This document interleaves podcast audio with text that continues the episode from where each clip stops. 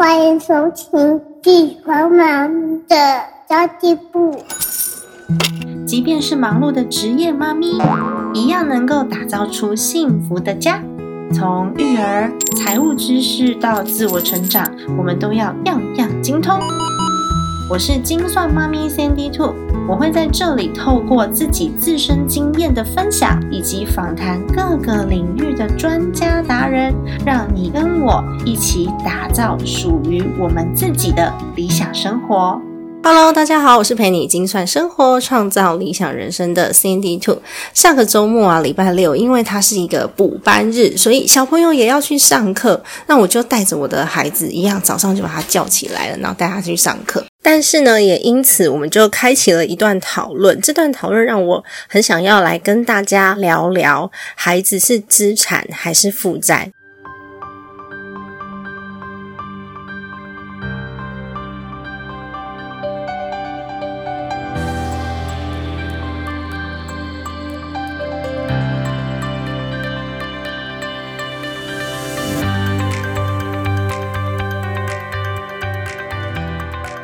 其实从家庭教育就可以决定你的孩子他是在思考还是在压抑，他到底未来有没有办法超越我们呢？其实爸爸妈妈应该都很想要看到孩子成就自己吧。家庭教育就真的很重要，会影响孩子一辈子的发展哦。今天邀请到一位小小来宾，这位小小来宾呢，就是我儿子。Hello，悠悠。妈妈想要问你，上个礼拜上课的时候，你有觉得开心吗？我觉得，所以你觉得怎么样？这个香包是我喜欢的香包。哦，你礼拜六的时候那一天你补课的时候做的是吗？对。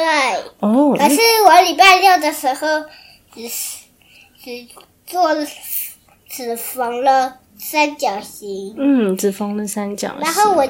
然后我今天就贴贴贴贴贴纸，变成超可爱的粉红色香包。谢谢而且是天使，还有腮红，还有花花，还有还有一大一小的眼睛，还有爱心哦，超棒的耶！上面还有我贴反的名字。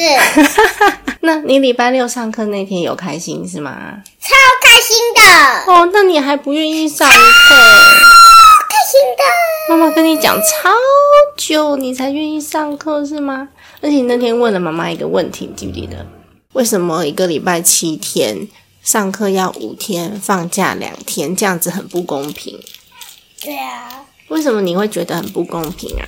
因为我也要上课五天，放假也五天呢。啊，上课五天，放假也五天呢？你不喜欢上课这么多天，放假只有两天，对不对？对，嗯，那妈妈有告诉你为什么吗？哎，有，可是我忘记怎么说了。你忘记怎么说了？那没有关系，那你可以先去做你想要去做的事情了，好吗？嗯哼，谢谢你接受我今天的访问，拜拜，拜拜。这大概就是 平常我在家里面跟小孩沟通的模式，非常需要耐心哦。但是，一周七天上课，五天放假，两天这件事情。从他的角度来思考，他是觉得很不公平的，因为小朋友其实他没有办法多面向思考嘛，所以他只会考虑到自己的心情、自己的权益，我觉得是很正常的。其实成年人有时候也只会想到自己的权益，也没办法想太多，对不对？如果我们去跟成年人讲说啊，我们这个假多放几天啊，会导致台湾整体经济 GDP 怎样，他们也不在乎哈。有些就是没有想到这么多，那自己身边会发生的事，可能比那些意想。想不到，或是未来才会发生的事情还要重要。那我就从为什么要上班，为什么要工作？如果都没有人工作，我们吃的、用的、玩的东西，通通都会没有了。那如果没有人可以工作的话呢？我们就没有东西可以跟国外交换呐，台湾就没办法赚钱。我们的国家也是需要赚钱的。那我们赚到钱之后，我们才能盖马路啊，然后我们才能盖好玩的公园呐。那从这个面向去跟他讨论，为什么爸爸今天要上班，然后为什么他今天要上学？因为我们可以学很多东西，以后想要当科学家、想要当消防员，这都是他最想要的哦。还有想要当太空人，都需要学习很多的知识。在学校还有同学，我们可以一起玩，一起讨论，是一件很棒的事。那么虽然我儿子很坚持，他说已经会那个七加七等于十四了。所以不上学也可以学习，他在家里面他也有学习。诶，我觉得这个观点很棒哦，他没有说错哦。但家里面学习那个爸爸妈妈的压力的确是蛮大的，因为我们必须要参加自学系统嘛，他还是需要有一定的流程，有一定的学习标准的。OK，那。但是他也没有错，他说的是对的，只是成年人的世界多了很多的规则，那这些规则是孩子其实不懂的，所以我们也不能够去告诉他说：“哎，你这样子就是不对，你就是听我的话就好了。”那整个过程。大约耗费我四十分钟。诶，坦白说，我看那个闹钟啊，那个时间一直滴答 滴答滴答，然后越来越晚，越来越晚，到上课要迟到了，但他不肯出门，然后还在闹脾气。因为我们在交流的过程当中，嗯，孩子没有办法心平气和的啦，他一定有时候会有一些情绪，会暴怒，会耍赖。那我自己也是很急躁，因为时间真的过太久了，我好想要快一点哦。然后我那时候就很坦白的跟我的孩子说。又有跟你说，现在时间很赶，我们要迟到了，所以妈妈现在有一点生气，我心里面有一点生气，可是我不想要变成大暴龙发脾气。那我们可不可以先出门去满足妈妈？赶快出门，不要那么焦虑。但是呢，你想要知道的问题，我们还是可以一边走一边讨论，好不好？那通常我儿子都会答应啦，因为满足双方的需求嘛。虽然我不太知道，说我直接告诉孩子我快生气了这件事情到底好不好？不过我觉得它是一个好的沟通的开始。所以之后呢，我在呃小朋友的亲子教育上面，我也是希望可以持续的进修。那么这个假日，我也带他一起。玩游戏，这个游戏不是买的，是他自己很认真的拿了一张大大的图画纸，他在上面设计大富翁，他在上面设计大富翁，然后每一个关卡要用他的风火轮车车当成棋子，然后呢，我们要过关，有跳舞的，就是骰到之后要跳舞的，然后有数学题目，而且他出的题目除了七加七等于十四之外，还有两百加两百等于四百。然后他还出开放型的题目，就是多几加几等于多少，你只要自己可以把它解出来，然后那一关就算是过关。那我觉得嗯很棒诶，还有什么岩浆关卡啊、进七格啊、退七格啊，其实孩子有在思考，这就是他在想象，他的思考性跟独立性是有的。那如果说我们的孩子只习惯听话的话，他就没有办法发展出他自己什么鸿鹄大志啊，是不可能的，因为他很习惯被压抑。所以其实我蛮鼓励小朋友思考，不过就是妈妈真的要花很多很多的时间跟沟通。那有时候要陪着他找答案，甚至提出很多问题，让他去找答案，让他去想象，让他去创造。所以我不喜欢。有一个学派是让孩子非常有规矩，然后很听话的。我觉得这个会限制了孩子的发展。然后可能，诶，孩子的发展就是父母亲的眼界喽。父母亲如果自己觉得自己不够优秀的情况之下，像我就觉得我没有到很优秀，所以我没有办法给孩子灌输我现在有的观念，跟我我做事情的态度，我的思考方式，因为他只会培养出很依赖的孩子。我们需要尊重他，我们需要尊重他的意见是独立的，而且呢，他的选择有可能跟我们不一样。这时候呢，选择没有对错，不一样也没有对错。我们可以通过同理心跟沟通来理解他们，那他们也需要理解我们，双方才会是被尊重的啊。互相理解这件事情真的很重要。我很少拿标准答案来判断孩子的言行，因为有时候那个标准答案设下的标准哦，是因为我们现在的时代背景，还有我们过去的经验给我们的标准。但是孩子的未来跟我们的过去是没有办法相比的耶，他们会遇到的问题也跟我们不一样。所以如果说我用这个标准去规定的话，是不是就限制了他的未来？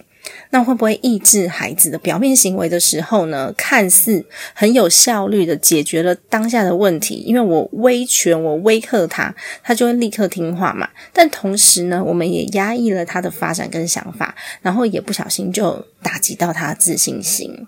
那小朋友也会稍微比较依赖了一点，因为他就会知道说，呃，有人会帮我解决，反正呢，我照做就好了，我听话就没事了。我只要做出跟人家不一样的选择的时候，我就会被责备，我就会挨骂。那这时候孩子学到的是屈服跟依赖，耶。那他常常我们都会因为这样，所以养出了一个。很依赖的妈宝孩子，或者是他们会在自我的价值感上面感到有点被伤害到，因为他们被剥夺了表达自己意见的权利，所以他们没有办法。追求他们自我的价值啊、兴趣啊，或是机会，然后也缺少了批判型的思维，因为他每次发问问题的时候，就会被剥夺他表达的权利啊。我们都觉得孩子问的问题好像很蠢，那是因为他的呃经验还不够，他的知识量还不够，所以去堆积他的背景还不够的时候，他发出的问题有可能。在我们看来就是很笨的问题，可是对他来说，他是在思考。我们有可能也会觉得，诶，你为什么跟我对着干？就是要要来挑战爸爸妈妈。不过那就是孩子他正在想，只是他用他的方式，跟他仅有的所有的知识来去。找到解决方法。那当然，如果说出现那个偏差行为的话，我们的确是需要纠正。但假设呢，它只是一个思考上面逻辑的错误，我觉得那还好，那不一定是需要去去纠正他的，反而我们可以顺着他的逻辑跟他聊下去。那孩子也比较不会在威权下常常感觉到很恐惧，他会呃比较自由的发展。像我自己的孩子是，他蛮习惯跟我。对话的，因为他知道我比较不会惩罚他，我比较没有那么多的规则和法则，所以他会知道说，诶，他来挑战我是可能成功的，他也会获得一些自信心。可是我要让他知道，妈妈也是有所谓的地位跟威权，也是需要被尊重的，所以有时候我会不让他。那这个我觉得是要自己稍微拿捏的。那我。我认为，孩子如果习惯了在限制环境当中生活，他们有可能就会在新的环境当中有适应困难，或是没有办法这么轻易接受挑战，然后对舒适圈很依赖的种种状况。但每个孩子当然经历不太一样啦。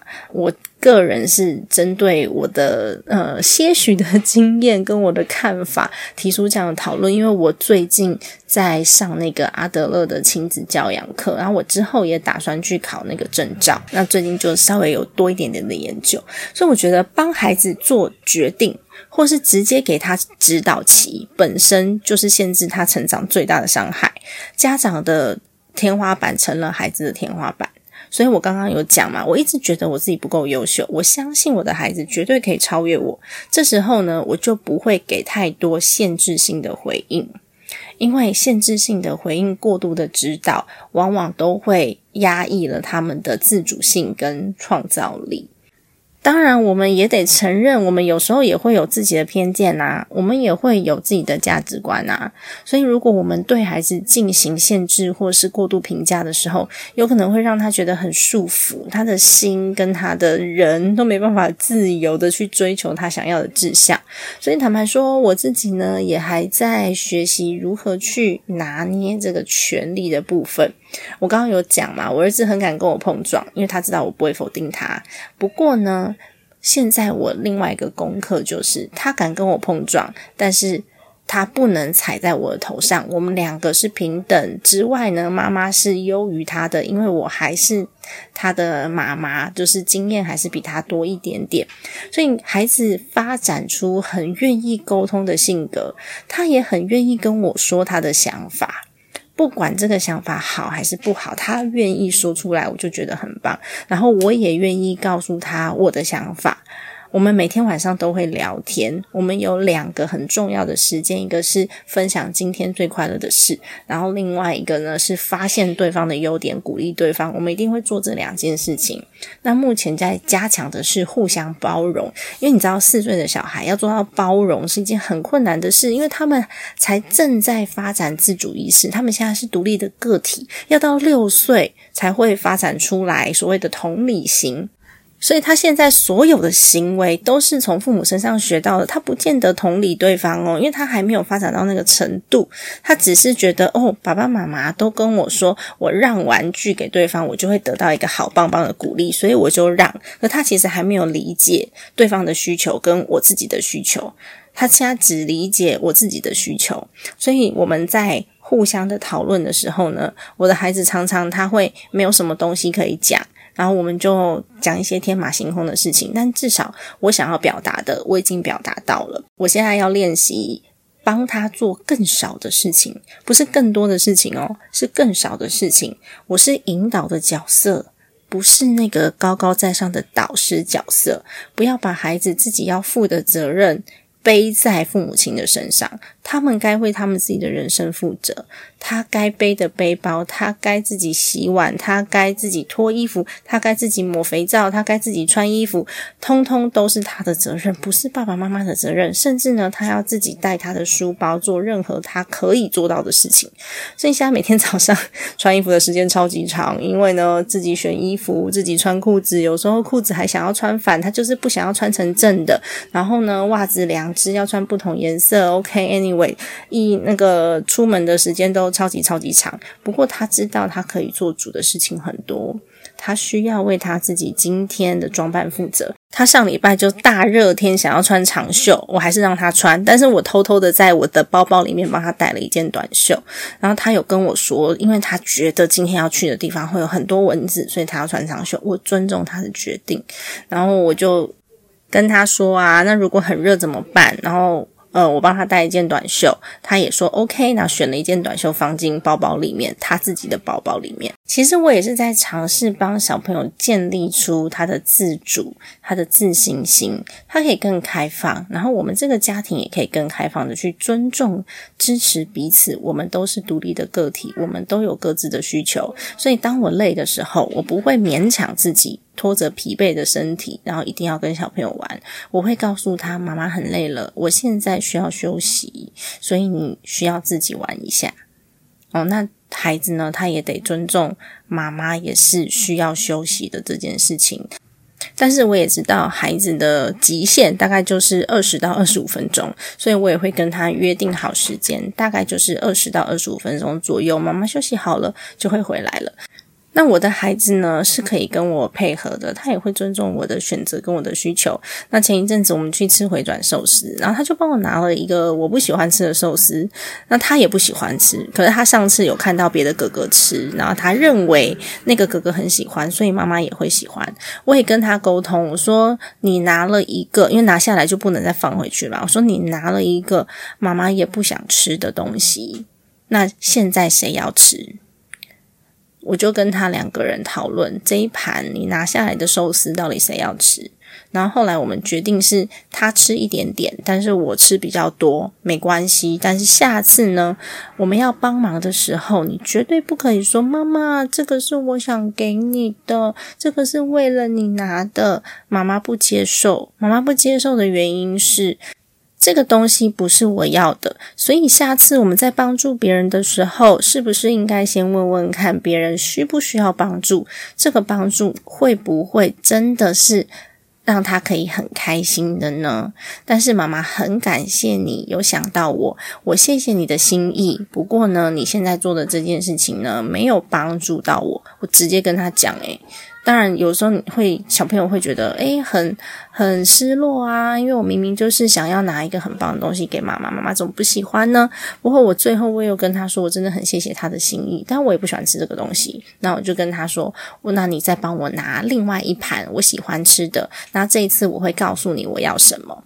所以我觉得这就是一个蛮不错的引导，是促进健康成长的重要关键。因为我们有一个良好的沟通渠道。虽然常常要花很久的时间，不过孩子会感觉到很有安全感，而且是被尊重的。那当然，这也绝对不是我在下指导棋哦，因为我没有指导他什么特别的事情，我只是告诉他方向。还有我有可能可以提供的建议，让他自己去想一想，做出决策。那么其实这一次呢，就是因为。有了补班这个事件，所以我刚好去想到这个议题啦，然后也跟大家分享这次跟小朋友沟通的过程。不知道大家喜不喜欢这个题目？我之后应该也会讲一些跟儿童发展相关的题目，因为我最近真的打算就深入学习一下，就如何跟孩子沟通，因为我真的很希望孩子将来是可以超越父母的。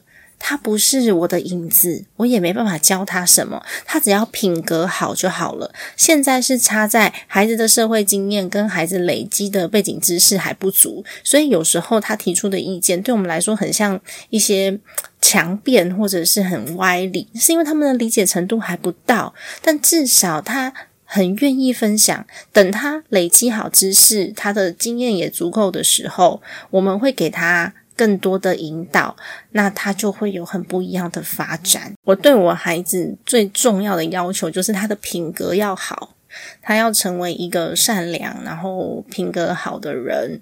其他的呢，比我优秀，我乐观其成。最好是优秀到连我都没办法教，然后每天都在那边看着，哇，儿子好棒啊，你好优秀啊，真厉害。最好是把妈妈变成一个小迷妹，对不对？这是最棒的。那这一次的事件呢？除了跟孩子沟通以外，我也想到了我们的小时候。诶，这次不是周六，然后大家就在吵说啊，又要补班不补班呐？然后新闻上面还会讲说什么补班日太多惹民怨，然后好几个新闻。最后呢，人事行政总处说要收集民意，然后做出修正。哎，我真的觉得莫名其妙。诶，为了这种事情收集民意，那一定会有。一些人是觉得，诶补班可以放年假，很棒。那有一些人是觉得，我不想要补班呐，我也不想要年假。你有想要年假的人，就自己请假就好啦。所以其实。花这个钱做普查，我觉得应该算是劳民伤财吧。然后我后来又想到了几个讨论，就是到底这一类的经费能不能用在更有意义的地方？如果用在更有意义的地方，国家的发展会不会更好？这是我第一个想到的事情哦。第二个呢，是我也想到了，就是现在的民主啊，我们到底是被民意控制，被选票控制？还是他是真正的民主？那个界限在哪里啊？这很像我们在管小孩，对不对？我们是要完完全全尊重小孩，然后他说什么，我通通都好照单全收，是这样吗？还是我必须有部分，我也是要稍微专制一点点？然后去让家庭的秩序可以维持，比如说要刷牙，就是得刷牙，你不能跟我讲一大堆歪道理，然后跟我说就都不要刷牙嘛，对不对？也不可能是这样的。那么，的确站在国家经营的角度，会有一些是人民看不到的地方。那这些人民看不到的地方，影响的范围会不会很广？我们如果不知道，那是。政府专制一点会比较好吧，因为我们有可能不知道说，诶，台风天多放一天会影响到什么，补班日会影响到什么，有很多是一般人看不到的层面，有可能是影响到整体国家经济发展啊。那之前就有议题在讲嘛，就是台风天多放假一天，工商界损失大概是两百亿左右，还有股市没有交易的损失，然后这些对于产业来说都是特别严重的事情哦，进出口损失是几亿美金的。那身为一般小老百姓的我们，只会想说：哇，我就是台风天不想出门啊，我想要在家啊，多放一天假多爽，对不对？所以有时候我就会在到底该不该稍微专制一点点？这到底是被控制呢，还是真民主？所以这个议题，我就会嗯有一点不解啦。到底这个假呢是要连续放比较好呢，还是？不要连续放比较好。我觉得真的没有严重到必须要争吵的地步，也没有严重到必须要人事行政处花这个时间跟钱去普查的地步。但这是我的观点，我不知道对于其他人来说，所以我就会去想到，哎，小朋友，如果我们在管理上面啊，他的自主性到底要给多少啊？一般人民就对于国家来说就很像这些小朋友。那么第三点呢是。网络时时代，其实大家都有机会在线上工作，在家里面的工作。如果我们的企业啊，可以全面管理在家工作的绩效，在家工作呢，也可以提升效率的话，大家都可以自主调配工时，我们就再也不需要上班了，对吧？很理想啊，再也不需要上班了。但其实真的不是每个人都这么好管理的。为什么现在上下班还需要打卡？就是因为啊，有一些真的是薪水小偷来着的。如果他连上班都不去的时候，那我们很难做到集合。或许可以做到集合，但是这个集合的成本就会非常的高。是不是要为了让大家可以在家工作去提高这个成本？其实也不知道，对吧？诶，我不知道。就是线上有多少人跟我是同一个年代的？我们小时候是没有周休二日的，大家记得吗？我们的小时候没有周休二日哦。我们小时候是礼拜六都要上课的，所以我们的星期六通常都是爸爸妈妈去上班，然后小朋友去上课。那一天是半天，然后是便服日，通常都是这样。然后一直到后来啊，才在可能一九九八年的时候改成隔周休二日，一个礼拜的礼拜六要上课，那下一个礼拜的礼拜六就不用上课，一直到二零零一年才全面改成周休二日。那这当中其实对产业有很大的影响，可能我们没有发现哦。工时下修之后啊，整体产能不能下降嘛？所以有很多像那个机械化跟自动化，都是那个时候开始很激烈推进的。有很多的传统制造业啊，还有一些传统的劳工啊，在当时都非常非常的辛苦啊。因为一旦因为休假，所以导致呢，就是公司的产能下降的话，如果所有全台的公司都因为这样产能下降，那会影响到的是台湾整体的经济体。那经济体会影响到房地产，会影响到进出口，会影响到很多很多不同的产业。那时候就不是说我能不能多放一天假的问题了，所以。当时就很多产业为了不要让产能下降，反而大量的开始使用机器。本来没有要投资机器的产业，全部都投资机器，反而导致劳工失业。我们有时候会去参考其他的国家，他们如何做劳工福利。不过你要知道哦，每一个国家的经济社会结构是不一样的。像台湾可能就有很多的。制造业为大宗哦，那有些国家不是，有些国家可能发展的是旅游业，不一样，所以休假制度呢也会因此而有不同的影响，是因为我们的经济结构跟社会结构不一样，所以不能够百分之百的去参考别的国家的经验。我们都希望可以帮自己争取到最好的，最好就是不要上班，不要上课，什么都不要，然后在家里面有人养，对不对？每天一直玩。但是我们是需要承担后果的。大家如果想要承担这个后果的话，也没问题。那这是个威胁，大家要看得见这个威胁。所以有时候我们也是工作的蛮甘愿的啦。OK，那么为什么要提到这几点？是因为光是一个。周六的补班呐，就可以延伸出好多好多好多不同的议题哟。跟小朋友有跟小朋友可以讨论的面向，跟大人有大人可以去思考的面向哦。那我觉得这是很重要的一个能力，就是你如何去延伸，稍微深入的来做一些考量，然后我们可以更加的有同理心，可以去理解现在在社会上发生的任何的现况，而不是只就自身的利益去做考虑。如果如果你只就自身的利益去做考虑的话，那是不是就跟四岁的小朋友一样？四岁的小朋友怎么样？四岁的小朋友就是因为我想要放假五天，然后呢，我上课也是五天，要公平。因为呢，四岁的小朋友是没有办法去理解什么整体的国家发展，什么家庭的利益、国家的利益、社会的利益，然后呢，也可以建构出更美好的未来。四岁的孩子没办法，但是我们都超过四岁了，可能都四十几岁了，或是以上了，所以必须要有思考的能力，不能够什么事情都只考虑到自己。那么今天这期节目呢，就是想说，诶，因为上个礼拜。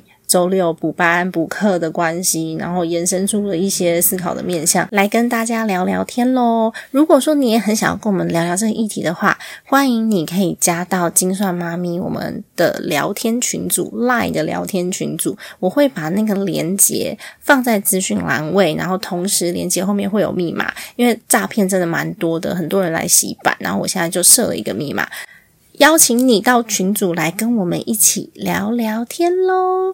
最近呢，金算妈咪的家计部的一个新的里程碑，就是我们真的默默的突破了千万收听量了，好开心哦！然后最近也收到很多大家新的五星好评。你知道大家要愿意去留那个五星好评，要多大的动力吗？一般呢都是听完之后觉得嗯还不错，讲的 OK，然后也不会去留下评价就离开了。一般都是突然觉得你这一你这一段我没有很喜欢，才会去留负评。但是呢，听完一个不错的内容，你只是觉得嗯这个内容不错，然后要有这个动力去留下五星好评的人真的比较少，所以我真的很感谢很感谢大家给我的评价，然后我也会很珍惜。今天的内容就先到这边结束喽。家庭理财就是为了让生活无虞，分享这集节目，让更多的朋友透过空中打造属于自己幸福的家。我们下期再见，拜拜。